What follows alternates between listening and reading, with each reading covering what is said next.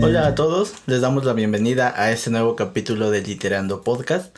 Como ya saben, mi nombre es Luis, estoy junto a Marilu. ¿Cómo estás, Marilu? Bien, gracias. Ya mejor. Qué bueno, esperamos que te recuperes completamente. Eso espero yo también. bueno, eh, para quienes ya saben, han seguido este proyecto desde hace un tiempo. Nosotros somos creadores de contenido de la página de Biblioteca Social. Nos pueden buscar con ese nombre en Facebook, Twitter e Instagram. Y también pueden seguirnos en nuestras redes independientes de Marilu y Miat. Y bueno, eso ya lo verán en el video. Bueno, hoy no vamos a hablar de un libro como ya tenemos la costumbre, sino de un tema. Y escogimos el tema de la poesía. Queremos abarcar lo que es desde los inicios de la, de la poesía y por qué es tan importante la poesía. Es lo que, de lo que vamos a hablar hoy. Y pues bueno, empezaremos hablando con que la poesía es un subgénero del género literario lírico. Este, eh, digamos que se transmite o, intenta transmitir sentimientos, emociones, sensaciones eh, subjetivas que le da a las personas un objeto o una inspiración. Y bueno, eso es lo que, en grandes rasgos, lo que es la lírica. Pero la poesía, ¿la poesía desde dónde viene? Bueno, la poesía nos habla desde antes de Cristo. De hecho, digamos que podría decirse desde que existe la escritura. Claro, también no solamente la escritura, sino también el habla como tal. Sí, de hecho yo creo que sí. ¿Por qué? Porque la poesía lo que tiene es un ritmo y muchas veces de esta poesía se hacía como cánticos para transmitir ideas y que a la gente se les quedara, sobre todo a aquella gente que no tenía un estudio como tal.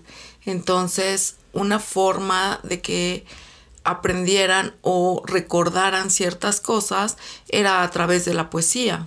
Exacto. Además, algo interesante que también quiero acotar antes de terminar con esto del origen es que la palabra de donde viene el lírico es porque en esos tiempos eh, los cánticos, la poesía y todo iba acompañado de la musicalización de una lira. Entonces es de ahí de donde viene el nombre de, de lírico, ¿no? Así es. Bueno, eh, como ya lo dice Marilu, eh, la parte lírica viene desde, desde mucho tiempo atrás. Yo creo que desde que eh, empezó el habla entre los seres humanos, porque como ya lo menciona también es la expresión en la que se daban muchas cosas.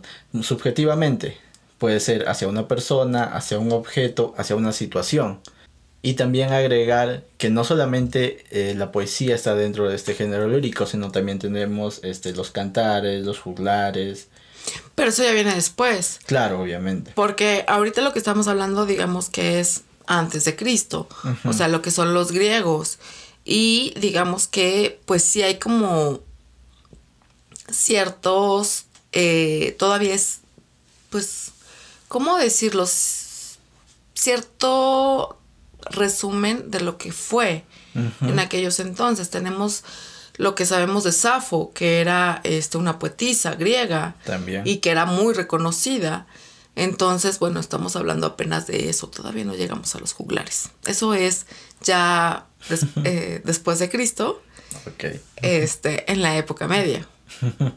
bueno, mi error. no te preocupes. Bueno, uno de los poetas también más destacados de lo que es la edad antigua es Homero y creo que si no todos, por lo menos la mayoría han leído o han escuchado de la Iliada y la Odisea, que se toma como poesía también.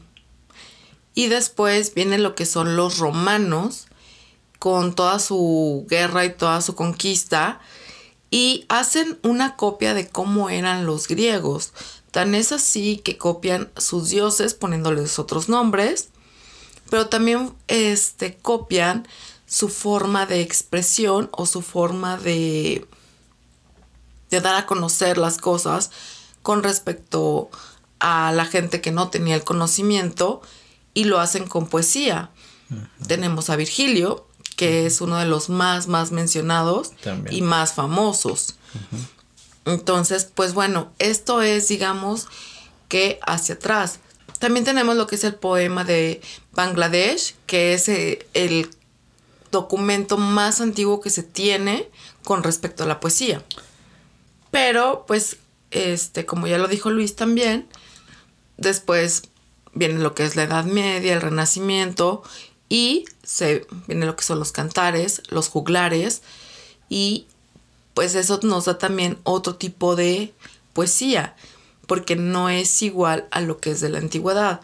En, este, en estos casos, digamos que lo usan de una manera pintoresca y tal vez un tanto chistosa, dar a conocer los hechos que iban pasando y los juglares o los cantares se encargaban de ir de pueblo en pueblo cantando esas melodías, por así decirlo, y haciendo un comunicado. Exacto. Bueno, ahora vamos a entrar un poco en lo que es la poesía, en la definición. La RAE la define como la manifestación de la belleza o del sentimiento mediante la prosa o también el verso, ¿no? Ajá.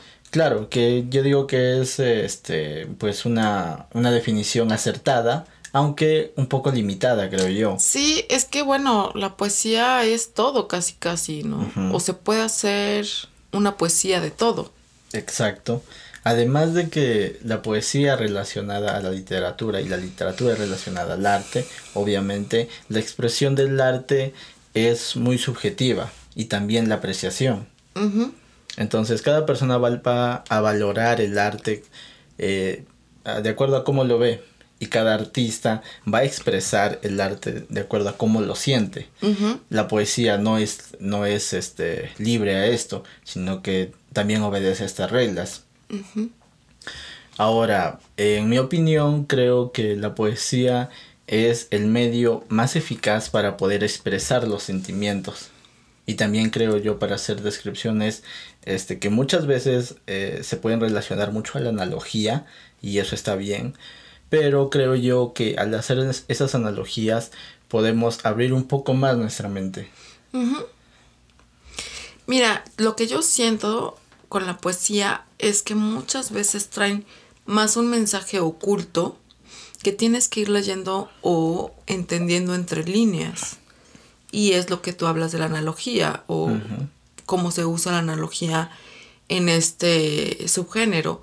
Y es muy interesante porque muchas veces tú estás viendo una palabra que realmente tiene un significado diferente a lo que nos, nosotros estamos leyendo. Entonces, la poesía nos da un margen de análisis muy amplio. Y es como muy bello, no sé, bueno, a mí esa parte de la poesía me gusta mucho. Claro, es por esta razón justamente que para muchos se les hace difícil entender la poesía o leerla en algunos casos también. Eh, me he topado con algunos amigos que me dicen, este, para mí es difícil la poesía, no la entiendo. Y es que muchas veces las personas toman la poesía literalmente, pero en realidad no toda poesía refleja lo literal, sino que como ya lo mencioné, hace analogías y a veces usan palabras que no tienen relación. Pero bueno, eso ya es entrando a los recursos literarios y todo eso que no, no voy a entrar en detalles. Pero no, no hay que leer la poesía necesariamente de manera literal. No, la mayoría es metáfora. Exacto. Entonces, de hecho, es ritmo, metáfora y desenlace también. Mm. Entonces, pues digamos que la metáfora es como esa parte oculta que nosotros debemos ver a través de las palabras con un doble sentido.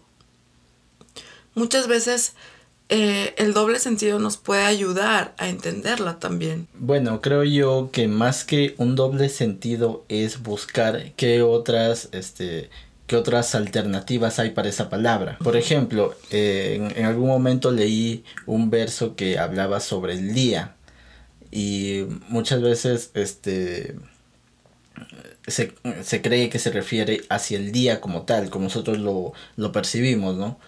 La puesta del sol y todo eso, pero a veces eh, el día puede representar, no sé, la vida tal vez, y cómo va, este, cómo va este cambiando. Bueno, es que el día puede representar la mañana o 24 horas. También, o puede representar la vida, o puede representar un hecho. También. También.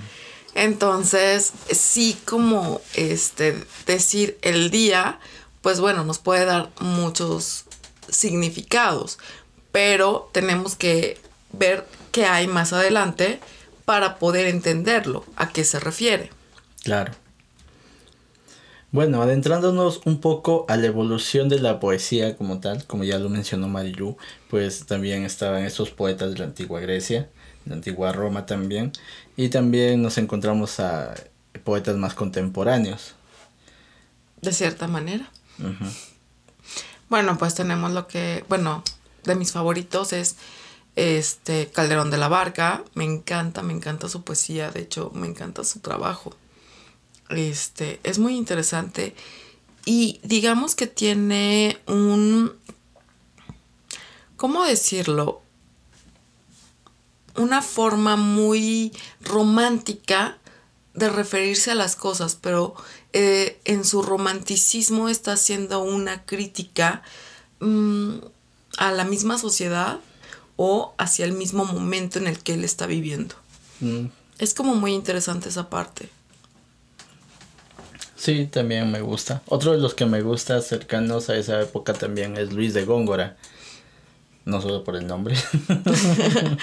No, pero es interesante y también su pelea con este Francisco de Quevedo. Mm, también. Es como un, ¿cómo te diré? Es un dime y direte, pero muy interesante. Claro. Porque usan su trabajo para atacarse el uno al otro. Entonces nos dejan algo muy enriquecido. Es como las batallas de gallos de esa época. Ándale, algo así. Es como muy interesante, pero nos dejan algo muy enriquecido para nosotros que estamos ahora, que no vivimos en su época y ver cómo se atacaba el uno al otro. Bueno, aparte de que es divertido verlo, es como muy interesante también. Bueno, podríamos mencionar muchos más este, poetas de esa época, pero creo que rescato a Luis de Góngora. Tú rescatas A Calderón de la Barca. Calderón de la Barca. Y bueno, hay una poetisa a la cual amo, amo de verdad. No Sí. porque sea mexicana, sino por todo lo que hizo. Eh, Sor Juana Inés de la Cruz. Esa mujer me encanta porque su vida no fue fácil y ella quería más. Y tiene un poema que dice, ¿en qué te ofendo? Querer dar belleza a mi entender y no mi entender a la belleza. Es tan interesante eso. es... Perdón. Es guau, o sea, me encanta. Se vistió de hombre para ir a la universidad, para aprender. Eh, después de que la cacharon, la quisieron casar y dijo, no, no, no. Prefirió irse de monja, no porque tuviera una vocación real, sino para salvarse del matrimonio y tener de cierta manera un poco de libertad de escoger ella lo que quería hacer o hacer. Entonces, eso es como fascinante porque encontró una salida a su problema. Que bueno, esto le trae más problemas que soluciones, pero es aquí donde ella empieza a escribir y aunque mucho de lo que ella escribió fue quemado y destruido, otro tanto nos deja, ¿no? Y nos deja a esa mujer que no tiene pelos en la lengua, que dice las cosas de una manera tan tajante, tan contundente, y eso me encanta, me encanta de Sor Juana, o sea, es como un, un ejemplo a seguir. Eso es Sí. maravilloso. Y más para la época en la que ella vivió. Eh, creo que no vamos a entrar mucho en detalle en eso, pero en mi opinión creo yo que es un tanto justificado el hecho de que se haya metido de monja, porque eh, en cierta forma la libra del estigma social. Sí. Sobre todo por la época en la que se vivía en ese tiempo. O sea, Sí. La sociedad este, te, te decía, bueno, ya hay personas que, que, que piensan eso, que, este, realizarte como mujer es casarte, tener hijos y todo eso. Digo, tal vez hay quienes sí quieran eso, pero hay otras mujeres que no. Mira, cada cabeza es un mundo y cada quien quiere cosas diferentes. Y es respetable. O sea, si alguien quiere casarse, tener hijos y dedicarse a su hogar, está bien. ¿Por qué? Porque es lo que ella quiere. Pero si hay alguien que quiere, no sé, irse a viajar, eh, conocer, estudiar o hacer cosas diferentes, también está bien porque es lo que ella quiere. Exacto. Tanto en hombres como en mujeres. Sí. Entonces, bueno, el que se librara del estigma es como algo muy valiente. Claro. Pero lo refleja también en su poesía. Sí. Ese temperamento, ese carácter, no sé, me encanta. bueno, si tuviera que rescatar a un este a un poeta mexicano en este momento eh, me, me, gusta mucho Jaime Sabines. sí, ya me habías dicho que te gustaba Jaime Sabines. Sí. Eh, no soy muy fan de Jaime Sabines. De hecho, no conozco mucho de él, soy sincera, conozco muy poco. Entonces no podría dar una opinión sobre él. bueno, este, me, me, gusta mucho su poesía. Pero ahora, eh, adentrándonos también dentro de esta época, Mm, otro poeta que me gusta mucho es este Pablo Neruda. Y es un tanto polémico hablar de él. Sí, demasiado polémico. Me encanta Pablo Neruda, digan lo que digan. Eh, es que dicen que es misógino por algunos de sus poemas. Y debemos de ver, y lo hemos dicho muchas veces, contexto histórico, váyanse a la época. Si todavía ahorita hay demasiado machismo, imagínense unas cuantas décadas atrás. Sí, y no es que nosotros avalemos esto, o sea, lo del machismo, ¿no? No lo avalamos, pero entendemos. Claro, y también eh, otro tema polémico es sobre su vida personal también. Mm, creo yo que hay que este, liberar un poco al artista del arte, pero dependiendo del arte. Eso esto no solamente se ha visto reflejado en la poesía, en la literatura, también se, se, ha visto reflejado en la, en la música, últimamente también con este tema eh, un poco polémico de Michael Jackson y todo este documental que salió.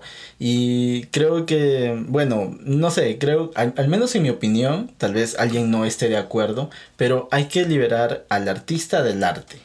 Hay que en primer lugar. Separar las cosas. A veces, a veces cuesta trabajo separarlas, pero muchas veces ves el trabajo y dices, es que esto es bueno. Entonces, bueno, lo tomas el trabajo y su vida personal pues es muy aparte. O sea, cada quien hace con su vida lo que puede o lo que quiere. Y muchas veces es lo que puede. Entonces, ¿quiénes somos para juzgar a, a alguien, no? Exacto. Cada quien vive lo que tiene que vivir y cada quien hace lo que tenga que hacer en su momento. A lo mejor no es lo idóneo, no es lo correcto para nosotros, pero para esa persona lo es. Entonces, pues meternos con su vida, no. Yo prefiero ver su trabajo. Su trabajo me gusta, me encanta. Este, realmente es algo que puedo disfrutar, la poesía de Pablo Neruda. No nada más este, sus 20 canciones de amor, no, sus 20 poemas y una canción. Eh, no nada más eso, tiene mucho más que ver que, que nos puede enriquecer realmente. Sí, todos los cantos, las odas que ha escrito. Y bueno, yo estoy tratando de conseguir, hay un recopilatorio de Pablo Neruda que quisiera obtener. Bueno, ya lo veré más adelante, porque no he, no he llegado a leer todos sus, todos sus poemas, todos sus cantos, pero me gustaría. Yo he ido buscando poco a poco porque tenía un recopilatorio de él, pero muy pequeño, y he ido comprando como libros sueltos donde vienen ciertas poesías de él, y por ahí los debo de tener, pero he buscado más en internet este, la poesía de, de Pablo Neruda, y bueno, me he encontrado con cosas maravillosas. Sí. Otro poeta también que me gustaría mencionar, mención especial, me encanta lo amo. Lo sé. Hashtag no homo. César Vallejo.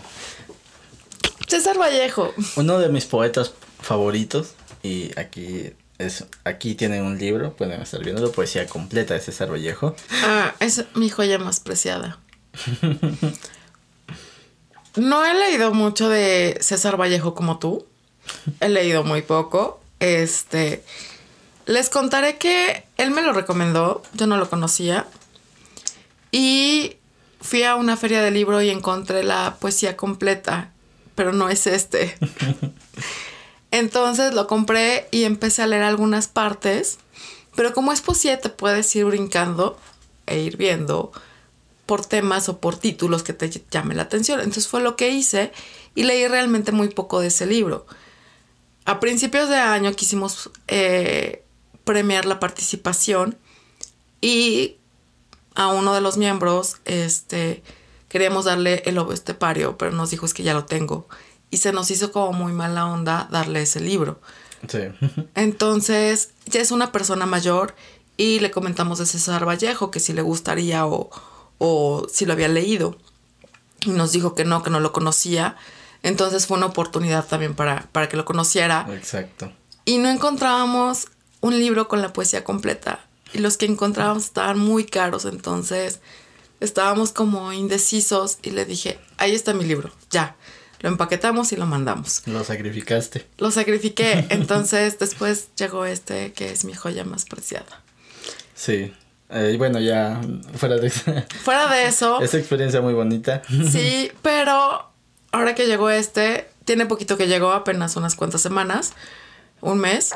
Este, y lo he ojeado también. Y bueno, me gusta lo que he leído. O sea, no, no tengo nada en contra de César Vallejo, ni mucho menos, sino al contrario, su trabajo es muy bueno, es muy interesante. También ya leí lo que es el Tuxteno, que también ya lo comentamos aquí. Sí, ya lo comentamos. Eh, Paco Yunque y, bueno, algunas de sus novelas. Y para mí es un escritor como pocos. Mira, César Vallejo ha sido considerado por algunas personas uno de los grandes poetas de la literatura universal. Después incluso de Dante Alighieri. Y creo yo que no no este no es exagerado el título, ¿No? porque su poesía refleja no solamente el dolor que puede llegar a vivir una persona, sino también la causa del dolor, el porqué del dolor. Sí, escribe muchas veces respecto al dolor, sí, porque no es una persona que haya pasado por situaciones agradables.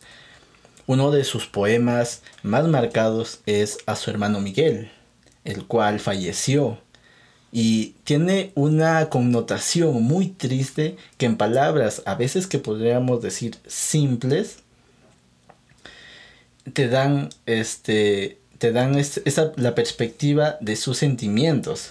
En este poema, la frase, mejor dicho, el último estribillo, que cuando yo leí por primera vez, me mató. De verdad me mató, porque dijo, este, en, su, en la última frase de este poema, dice, eh, no demores hermano, que mamá te sigue esperando. Ah, sí, eso es. Y es, es muy fuerte, pero a veces, a veces creemos que la poesía debe llevar este, palabras muy rimbombantes a veces, pero no necesariamente. No necesariamente. A veces con palabras simples, con fra- frases simples, puedes expresar mucho. Y César Vallejo no, ah, ah, no solamente usa palabras simples, también tiene palabras muy complejas y sabe usarlas, sabe llevarnos hacia ese lado muy humano del dolor. Sí, ahora, muchos creen que la poesía es romántica. No necesariamente y no siempre. La poesía nos puede mostrar dolor, nos puede mostrar alegría, nos puede mostrar risa, nos puede mostrar llanto. Es más, hasta un contexto político nos puede llegar a mostrar la poesía. Exacto. Y César Vallejo también lo hace. Bueno, como ya lo mencionó Marilu también, aquí ya hemos hablado de la novela corta El Tungsteno, el cual pueden ver ahí en, en los capítulos anteriores. No recuerdo qué capítulo era. Como por el 3 o 4, algo así. No. Mm, No, creo que estaba antes del 10, pero no recuerdo exactamente cuál. Pero bueno, Esto ahí lo buscan. buscarán. Ahí lo buscan, es el tungsteno. Y como ya lo mencionas también, es la parte política la cual se puede expresar también. Ujú. Y de hecho esto se ve reflejado en su obra Trilce, la cual tiene es otro compilatorio de poemas que él hace, ¿no? que no es el, el poeta que más ha escrito, no es el que tiene más poemas realizados, este compilatorios ni nada, pero yo creo, y en mi opinión personal, fuera de, del fanatismo mío, creo yo que sí es un gran poeta. Sí. Y creo yo que todos deberíamos leerlo para comprender esa, esa parte del dolor del ser humano. Sí, de hecho lo que dices de Trilce es muy interesante, porque Trilce trae un glosario para poder entender ciertas palabras. Dicen que uno aprende a hablar con Trilce y puede ser que sí sea. Entonces, realmente es como muy, muy recomendable. Como les digo, yo no conozco toda la obra completa como Luis, pero lo poco que he visto de él me ha gustado, me ha envuelto y me ha hecho vibrar o ver ciertas situaciones o circunstancias que de cierta manera uno va, está viviendo algo y lees ciertas cosas y te llegan. Me pasó con César Vallejo. Entonces, realmente es raro que me pase con algún escritor algo así. De hecho, creo que es la primera vez que me pasa. que me llega algo así tan, tan de lleno, tan, tan fuerte. Entonces, es algo como muy recomendable. Sí, le recomendamos que lean a César Vallejo. Y ya para no extrañarnos mucho en, un solo autor, eh, solamente lo último, fuera de poesía, que quisiera acotar, es que si a alguien le gusta también el terror, el suspenso en el género de la narrativa, le recomiendo leer Fabla Salvaje, de César Vallejo también. Bueno, mencionando a otros poetas poco conocidos, ¿cuál? A Poe, pues, es Edgar Allan Poe. Este, porque muchos creen que eso, por ejemplo, el relato del gato negro es un relato, pero no, es una poesía. Sí. Y es como muy interesante porque no usa el verso como tal, pero usa la prosa. Y es muy bonito. Es como muy largo, pero es muy bonito. Claro, no solamente el gato negro, sino también el cuervo. De hecho, en la página de Biblioteca Social hice hace un año, creo, si no me equivoco, un especial de los poemas de Edgar Allan Poe. Y no solamente este son esos, sino también este este un sueño en otro sueño también. Ese es otro que también me gusta. Y al margen de los relatos de terror que él ha hecho, estos, este, estos poemas también mantienen esa estética, esa línea, esa temática también. Y bueno, ya contemporáneo, contemporáneo realmente, me gusta mucho Edel Juárez. Y a lo mejor no es muy conocido, pero para los que conocen la trova sí lo es. Este chico ha estado participando con algunos trovadores como Fernando Delgadillo o Edgar Oceransky. Entonces podrán conocer su trabajo a través de ello o también solo. Y realmente tiene, ¿cómo decirlo? Una inspiración suave y a lo mejor delicada, pero al mismo tiempo nos da un sentimiento demasiado profundo. Entonces es uno de los que me gusta. Lo he puesto también en la página, este, en algunas frases y también en poesía. Les recomendamos que revisen eh, la página. Ahí hay varios este, poetas que hemos puesto a lo largo de todos estos tres años de existencia de Biblioteca Social. Sí, por si no lo saben. De hecho, este, uno de los primeros primeras cosas que hicimos fue poesía. Sí.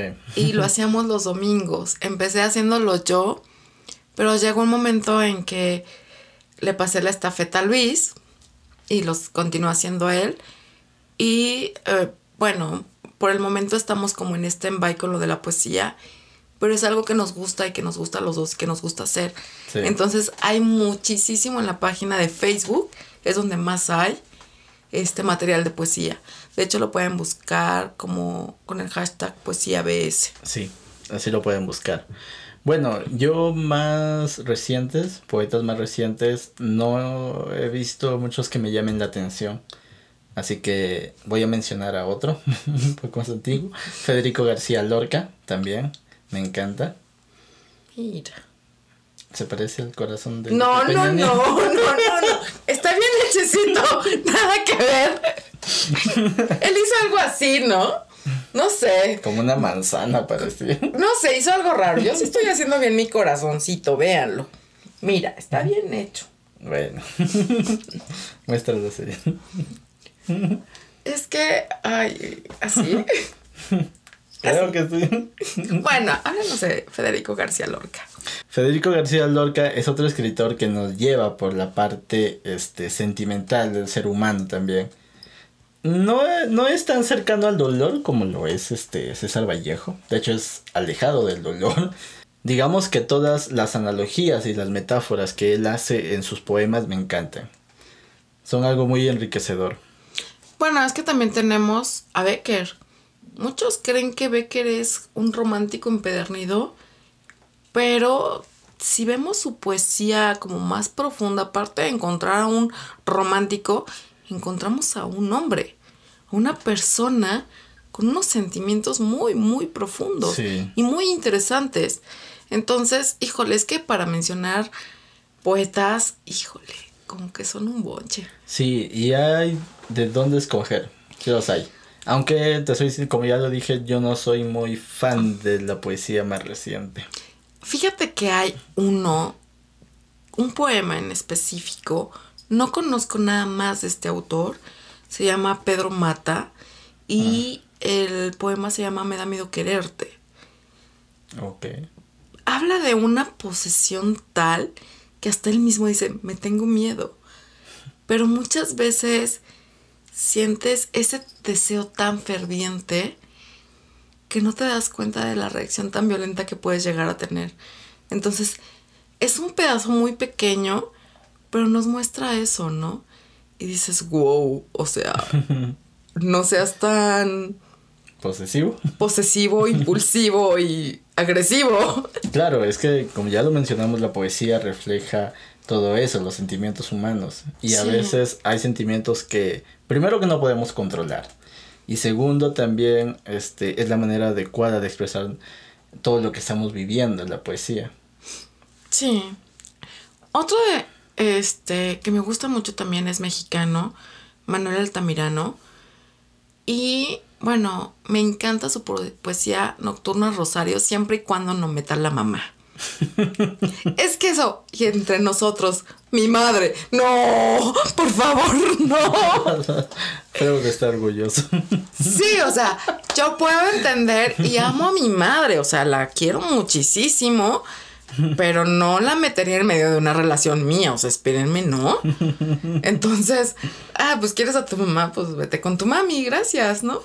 No sé, eh, eh, entiendo el amor hacia la madre y de cierta manera lo alabo y me gusta que, que si estoy con alguien respete a su mamá.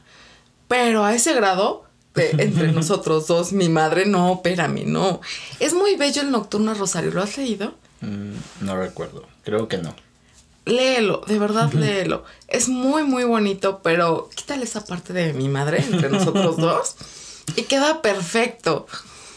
Y se dice que Manuel Altamirano, después de ter- que terminó de escribir Nocturno, Nocturno Rosario, se suicidó porque Rosario no le hacía caso. Vaya. Pero ¿cómo querían que Rosario le hiciera caso? Si metía a la mamá. Siempre lo he pensado. Pero, bueno, no es el caso. Este, dicen que, que se suicidó por eso y fue justamente después de, de escribir Nocturno a Rosario. Y es algo muy fuerte. O sea, después de que lees la, la poesía y de que te enteras de esto, sí te pones a pensar, ¿no? Qué tan profundas son esas palabras y qué tanto dolor nos están mostrando de una persona la cual decidió quitarse la vida. Es como muy, muy fuerte. Otro Sí. que también me gusta y que también es mexicano, lo siento, No, menciona todos los que quieras. es Manuel Acuña. Eh, no sé si lo has leído. Sí, Me gusta mucho cómo escribe. Es, tiene una pluma muy ligera, pero también como muy crítica. Sí, eh, digamos que lo que más me gusta son sus poemas románticos. Mm, tiene un estilo muy bueno, muy único. Me gustan también los patrióticos. Sí, he visto algunos, pero bueno, Eh, no sé, tal vez este, me puedan criticar por esto, pero eh, yo no soy mexicano, yo soy peruano. Obviamente. Yo no, yo no me identifico mucho con la cultura mexicana, a pesar de que me agrada, me gusta la cultura mexicana, no soy mucho de identificarme con ella. Y es por eso que este, sus poemas patrióticos no me llaman mucho la atención. O sea, sí los he visto, sí los he analizado y sí, sí me gustan, pero no, no, no ese grado, este, ¿cómo decirlo? Con ese sentimiento nacionalista tal vez. No, no, No, me identifico no. mucho. Por eso es que me gustan más sus poemas románticos. De hecho, sí, obvio, sus poemas románticos son geniales. A mí me gusta su parte patriótica de cierta manera, pero no la alabo. O sea, me gusta, más no la alabo. Pero sí, lo que es su parte romántica es muy bella. Y pues no, es uno de los que, que también me gusta, Es me que gusta mucho. Creo yo, bueno, no sé, tal vez este, tal vez me, me critican mucho por esto, pero lo veo yo más como un sentimiento nacionalista que patriótico. Sí, de cierta manera sí tienes mucha razón. Este es más, más nacionalista, pero también tiene algo de patriótico. Tal vez un poquito, pero sí lo tiene. A mí me gusta. Y bueno, Voy a equilibrar la balanza, voy a mencionar a otro poeta peruano que me gusta Claro. mucho. En específico, su poema más conocido, entre comillas, porque muchos no lo conocen, es José María Guren con su poema La niña de la lámpara azul. Un poema que es uno de los primeros en llegar a darnos a conocer el realismo mágico. sí, de hecho lo publicaste también en la También página. lo publiqué en la página. Ahorita que dijiste el nombre dije, ya sé cuál es, ya lo leído. y me gustó mucho. Es muy interesante. Es un poema que se puede dar múltiples interpretaciones y no necesariamente una u otra esté equivocada. Como ya este, lo he mencionado antes, el realismo mágico nos da esa libertad, poder interpretar a veces muchas cosas de diferentes maneras. Sí, es como muy interesante. Yo nada más de, de él conozco el poema que acabas de mencionar, porque lo pusiste en la página y me gustó mucho. Pero alguien que también quiero mencionar, y no es mexicano, es Mario Benedetti. ¿A quién no le gusta Mario Benedetti? Es como tan sencillo, tan simple, tan común de cierta manera, pero al mismo tiempo tan profundo y tan enriquecedor. Uno de los poemas que me gusta de él es El Sur, que es muy interesante de, cómo describe que el sur también existe, ¿no? Y cómo critica la sociedad del norte. y es que si nos ponemos a ver, pues arriba y abajo, ¿no? Y las diferencias sociales y de pensamiento y de muchas cosas más, ¿no? Pero me gusta mucho ese poema de, de Mario Benedetti, El Sur. Otro de sus poemas que me encantan y que me censuraron en Facebook, gracias, es Una mujer desnuda y en lo oscuro. No entiendo muy bien por qué me censuraron, puesto que no enseñaban a dar un video con una silueta, silueta de una mujer y me lo censuraron. Entonces, bueno, me encanta eh, ese poema también porque describe a la mujer en la intimidad y describe el amor que tienes hacia esa mujer que la hace brillar. Es como muy interesante ese poema, me encanta. Y un- Sí, Mario Benedetti tiene mucho de dónde escoger. Sí, y el, mi favorito es el de Te espero. Ese es como mi máximo de Mario Benedetti. Pues no podría escoger uno como tal. En realidad me gusta su poesía en general. Aunque uno que otro creo que no me ha llamado mucho la atención. Creo que la mayoría sí me gusta. Sí, de hecho por ahí tengo dos tomos así enormes de toda la poesía de Mario Benedetti. Oh, vaya. Creo que no he leído toda su poesía. Yo tampoco no la he leído toda, pero este, lo que he leído, la mayoría me ha gustado. Y bueno, de esos tres son mis favoritos, pero más más, el Te espero, son los que más me encantan. Pero digamos que el sur, híjole, me llegó mucho. A mí me gusta la trova. Y conocí tanto Mujer Desnuda como El Sur por Joan Manuel Serrat, que es un trovador español. Y lo este, conocí con música. Entonces la música todavía te hace que te llegue más, más dentro y que puedas analizar un poquito más. Ya después yo dije, ¿de dónde salió esto? Vi que era de Mario Benedetti. Empecé a ver más cosas de Mario Benedetti que me gustaron, pero fue como yo conocí a Mario Benedetti, a través de la trova. Y es como interesante también escuchar trova. Tiene mucho de poesía. bueno, también eh, quiero mencionar a Jorge Luis Borges. En lo personal, para mí, una de las mentes más brillantes dentro de la literatura. Yo lo considero el más brillante. Mm, me gusta mucho su forma de pensar y me gusta que no tiene un alcance para todos. Es como muy interesante, muy intenso, muy profundo, muy todo. Uno de sus poemarios que más me llamó la atención, que más me gustó, fue Luna de Enfrente. Un recopilatorio muy bueno. De plano creo yo que Jorge Luis Borges era un filósofo nato. Veía las cosas este, muy diferentes a cómo la percibimos. Sí, tenía una mentalidad demasiado ágil, demasiado astuta. En, eh, realmente Borges, y hablar de Borges es hablar de palabras mayores, mayúsculas y esdrújulas. O sea, Y no solamente con sus poemas, sino también con sus ensayos. Con todo, con todo él. O sea, realmente con todo, él. ha hecho sus cuentos, ensayos. Una de las primeras este, cosas, de los primeros escritos que yo leí de Jorge Luis Borges fue La Casa de Asterión. Y me impactó demasiado. No, no quiero hacer un spoiler, pero es un cuento corto de dos páginas, creo, una página. No sé, depende del formato también, pero bueno dos páginas, pongamos de, a lo mucho, en los cuales me atrapó al inicio, pero al final de este cuento te da una perspectiva diferente a lo que podríamos creer sobre, bueno, en general, sobre la vida, creo yo, porque, mm, bueno, no, no, no, no quiero hacer spoiler, pero más o menos el cuento habla sobre el Minotauro y el laberinto. Pero digamos que este Jorge Luis Borges nos da otra perspectiva más amplia, más sentimental. No sé cómo describirla porque en su momento me impactó demasiado este cuento corto. Sí, de hecho su poesía también impacta si es la primera vez que, que la lees. Eh, yo lo conocí por su poesía al principio y después empecé a leer ensayos de él. Y la verdad es que sus ensayos son muy interesantes. También.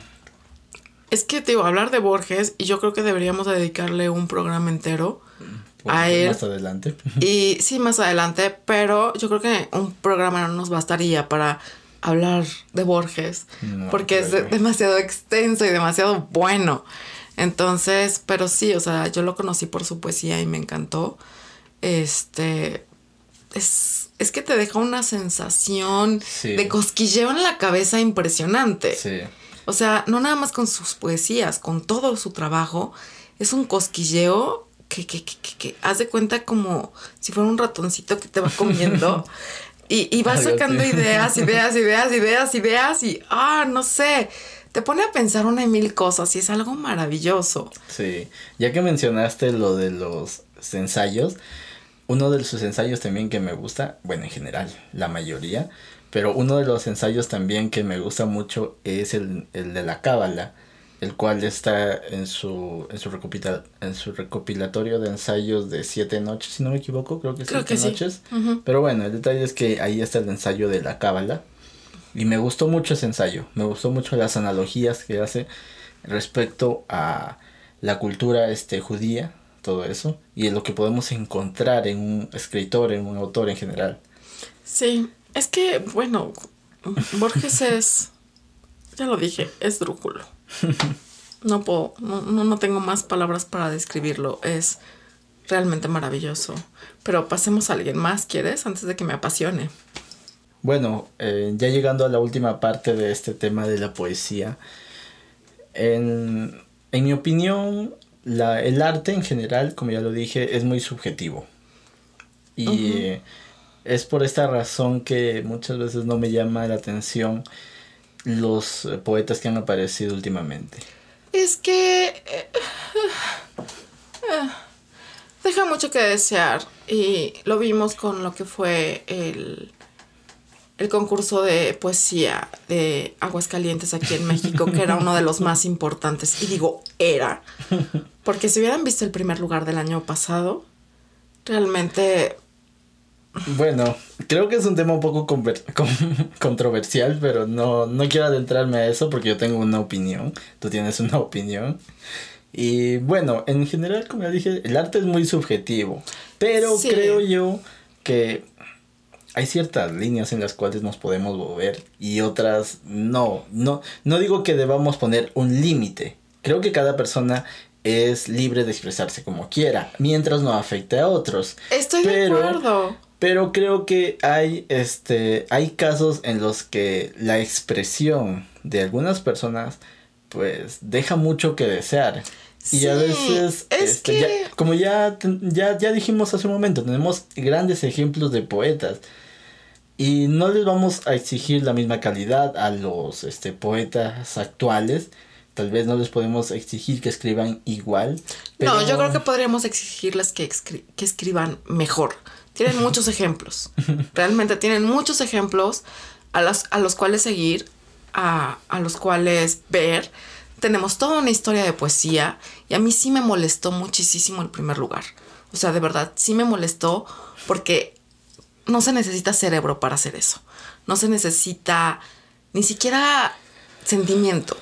O sea, no tiene sentimiento, no tiene cerebro, no tiene creatividad, no tiene nada de lo que la poesía nos ha, enseñado a través de los años. Eh, como lo dije, contemporáneo solo me gusta Edel Juárez y nada más. Ya lo, último, o sea, no. Hay muchas cosas que no, no las apruebo.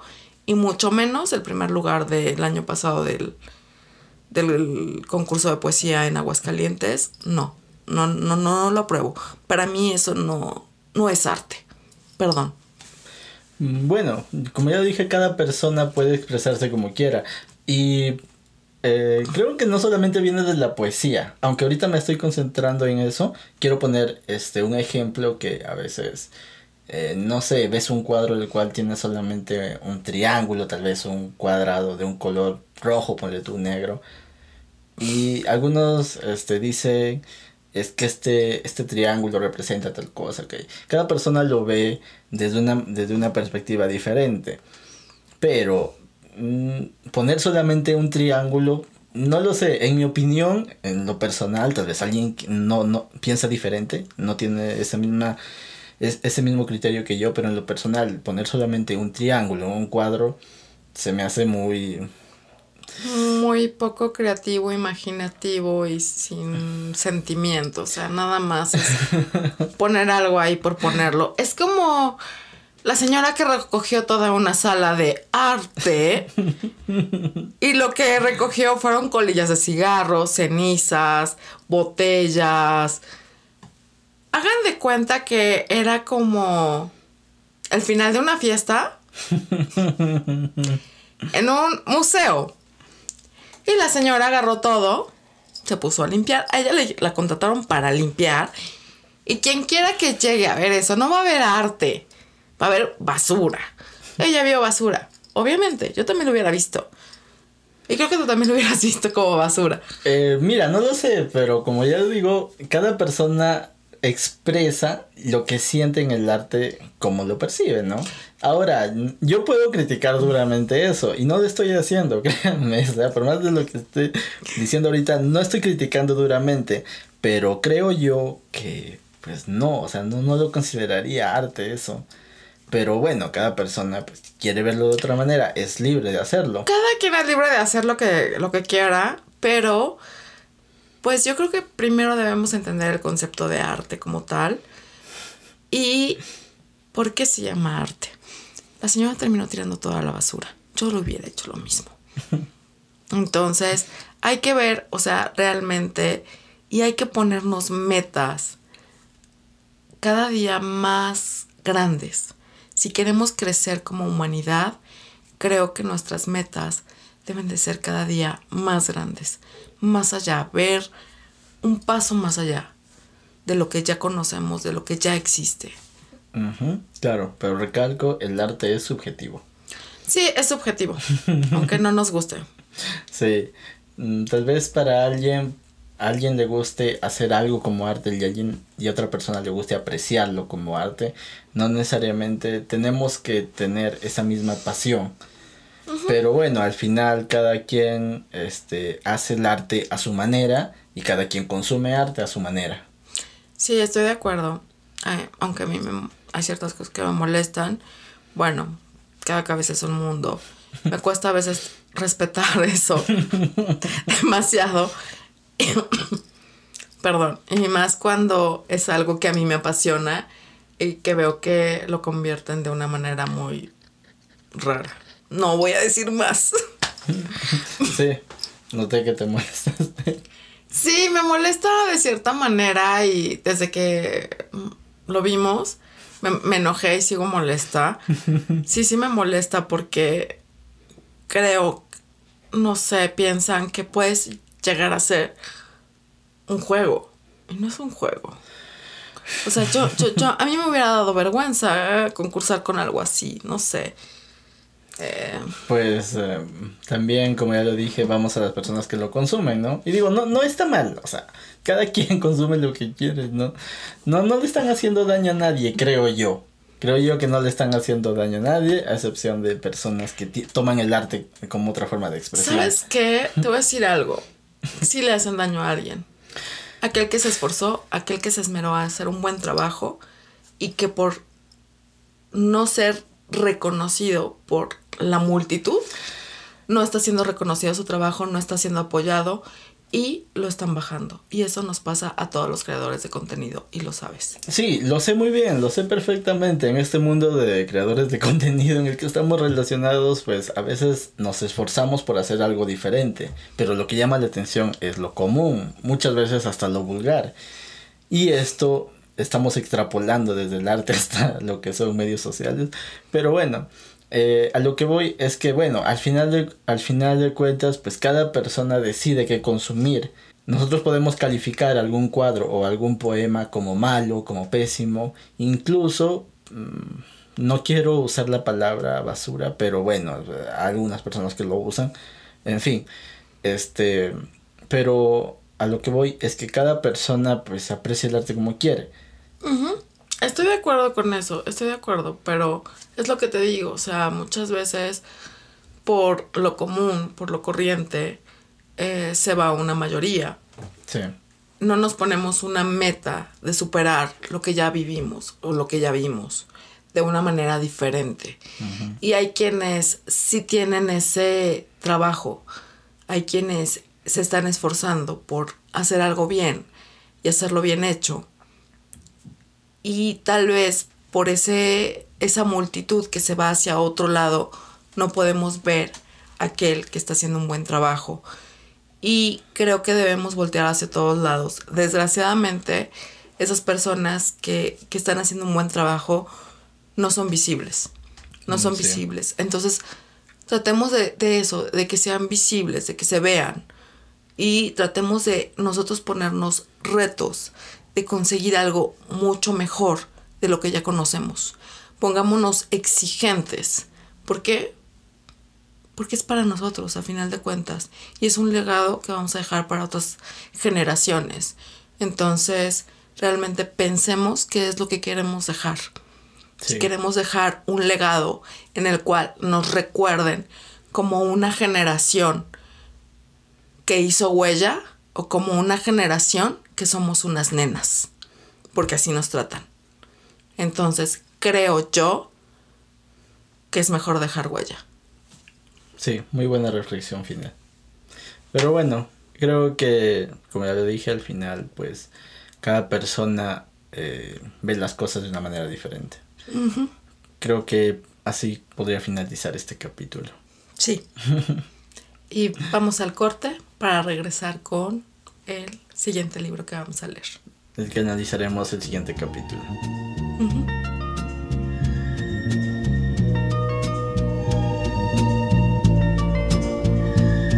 Bueno, ya estamos de regreso aquí en Literando Podcast, después de una breve pausa. Y el libro del cual hablaremos la siguiente semana es El poema del mío Cid. Eh, bueno, el autor es anónimo. Sí. Un escritor que ha tenido muchos cuentos y poemas. Demasiados. Cuentos, poemas, novelas. no, el escritor, bueno, no, no se sabe quién es el No, escritor. obviamente es- Pero mm, queríamos añadir este libro porque está relacionado a este último tema. Y bueno, para, para que se interesen por la lectura, Marilu nos va a leer un pequeño fragmento del libro. Bueno, voy a tomarlo, con permiso.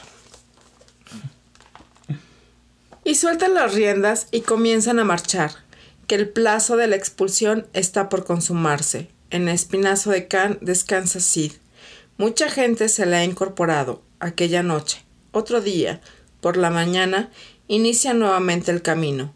El fiel campeador abandona su tierra, jalando por la cuerda de San Esteban, de Gormaz, buena ciudad, pasa luego por Alcubilla del Marqués, término de Castilla, y sale por la calzada de Quinea, atravesando el Duero sobre Navapalos, para rendir la jornada en Fig Figueruela. De todas las regiones se le va incorporando gente por el camino. Muy buen abstracto. Me gusta. Nos da a entender el libro. Sí. Bueno, esperamos que puedan leerlo, aunque es un libro conocido. Sí, ya es un libro conocido y a muchos no lo dejaron en la escuela. Entonces supongo que También a mí.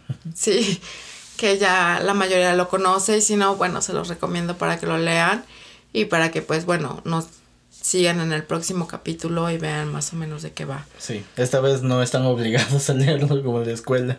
No, no están obligados, o sea, no, no es obligatorio nada más. Recuerden que nosotros sí hablamos con demasiado spoiler. Entonces, este, pues bueno, sí sería bueno que lo leyeran, pero si no, pues ya se llenarán de, spo- de spoiler, ¿no?